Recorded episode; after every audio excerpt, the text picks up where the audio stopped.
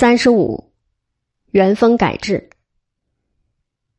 宋人与金人都有西风新法的说法，西宁新政与元丰改制一脉相承。西宁新法的绝大部分略作调整后，仍在元丰年间继续推行，因而这一说法大体不错。但以王安石第二次罢相为界，西风变法明显可分为两个阶段。其前是以王安石为主导的，其后则完全由神宗来主持。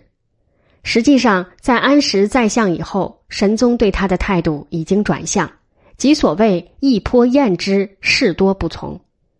安石曾对人说：“神宗只要听从他五分也就可以了。”他觉察到自己已失去师臣的待遇，这也是他再次辞相的重要原因。接替王安石与韩绛为相的是吴充和王圭。吴充虽与安石是儿女亲家，但对神宗好几次述说新法的不便。神宗用他为相，一方面固然因吴充中立不党，一方面也表明神宗在新法立场上的动摇和倒退。吴充请求神宗召回司马光、吕公著、韩维、苏颂等旧臣。司马光闻讯十分兴奋，致信吴充，隶属废除新法的必要性。这时，蔡确搬出“萧规曹随”的典故，对神宗说：“新法是陛下所建立的，前相筑成，后相废除，让老百姓何所适从？”神宗默然，他确实不想完全废止新法，吴充只好打消改革新法的念头。元丰年间，另一个宰相王圭是典型的变色龙。熙宁三年，王安石拜相，他任参知政事，表态拥护变法。吴充建议废新法，他应声附和，惹怒了御史，当场质问他：要么昨是，要么今非。他只得表示新法不能变。他容不得吴充，向神宗力荐蔡确。元丰二年，蔡确参知政事，次年。吴充在两人夹击下辞去相位，王圭独相。元丰五年，蔡确升为宰相，成为变法派在朝中的代表。王圭虽为首相，却失位素参，当时人讥称他为“三指相公”，因为他有三句口头禅：上朝进奏说是取圣旨，接受批阅说是领圣旨，归见下属说是以得圣旨。在西宁变法中，与锐意改革的王安石有所不同。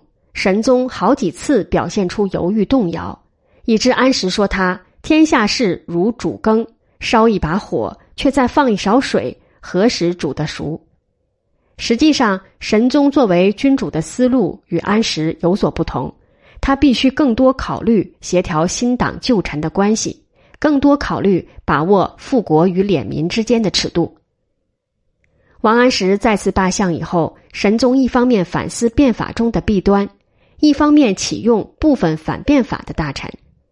熙宁九年（一零七六年），在罢免王安石同时，任命冯京知枢密院事。元丰三年（一零八零年），吕公著也出任枢密副使。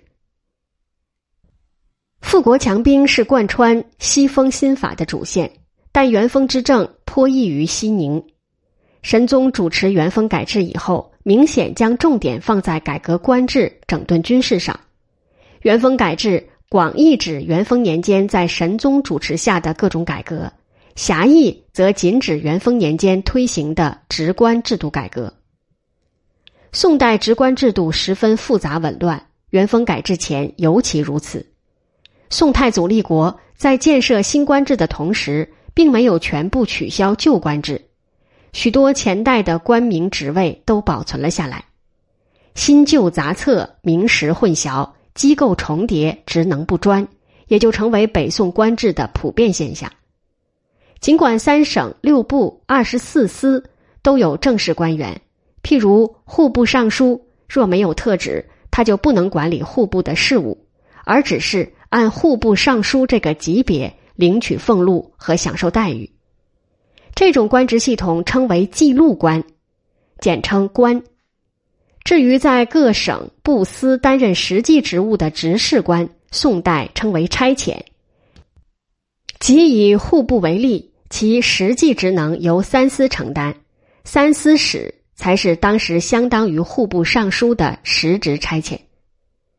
除了记录官和差遣官，宋代中央和地方的部分官员还带有三管、密阁的管阁贴职。除北宋前期部分带贴职的中央官员兼有管阁实务外，大部分只是荣誉性的职衔，通称贴职，也称职名，简称职。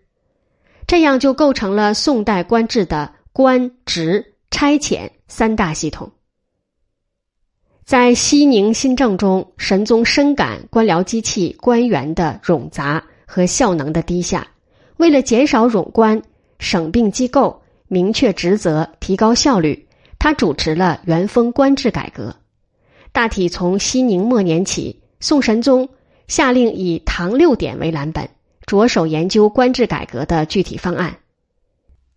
元丰三年颁布记录新格，开始执行文臣京朝官的记录官新官阶。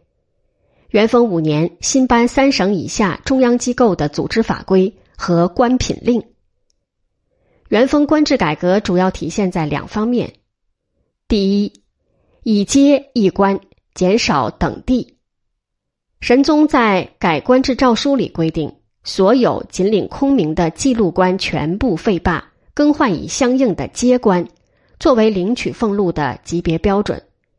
新的阶官共二十五阶，比旧记录官省减了十七阶。新官品仍分九品，每品分正、从、贡十八阶，比旧官品省减了十二阶。以后官员升迁与俸禄都按记录新格和新官品令办理。第二，三省六部寻名择实。元丰改制前，三省六部的主要职能都已转移分割到其他机构，其长官也只是记录官。三省六部制。徒有虚名。元丰改制，恢复中书省主决策、门下省主封驳、尚书省主执行的三省旧制。宰相的办公机构虽仍设在原来的政事堂，但名称上不再叫中书门下，改称都堂，取消了同中书门下平章事和参知政事，以尚书左仆射兼门下侍郎为首相。以尚书右仆射兼中书侍郎为次相，但因采取唐代中书取旨、门下复奏、尚书施行的旧制，实权却在右相。中书省与门下省各另设一侍郎，主管本省事务，与主管尚书省事务的尚书左右丞同为副宰相。但都堂与枢密院分掌文武大权的二府制没有改变。二府长官仍通称宰职。有人曾主张废除枢密院，神宗明确反对削弱这种相互维制的机制。尚书省下领吏、户、礼、兵、刑、工六部为具体职能部门，各设尚书与侍郎为正副长官。原来从六部转移分割出来的职能机构，分别还归各部，例如审官院。留内权与三班院归吏部，三司与司农司归户部，太常礼院归礼部，审刑院与纠察在京刑狱司归刑部等等。新官制职责分明，系统清晰，机构简化，费用减省。作为一次官制改革，元丰改制虽然还有生搬硬套唐六典的弊病，但还是比较成功的。除了官制改革以外，元丰年间神宗增加财政收入的主要方法是扩大国家专利的范围，对事关国计民生的茶、盐、矾、铁扩大禁却区域和专利力度。在加强军事实力上，神宗主要做了两件事：第一，依托将兵法，设立指使、巡教使臣、教头、都教头等，负责军事训练，提高战斗能力。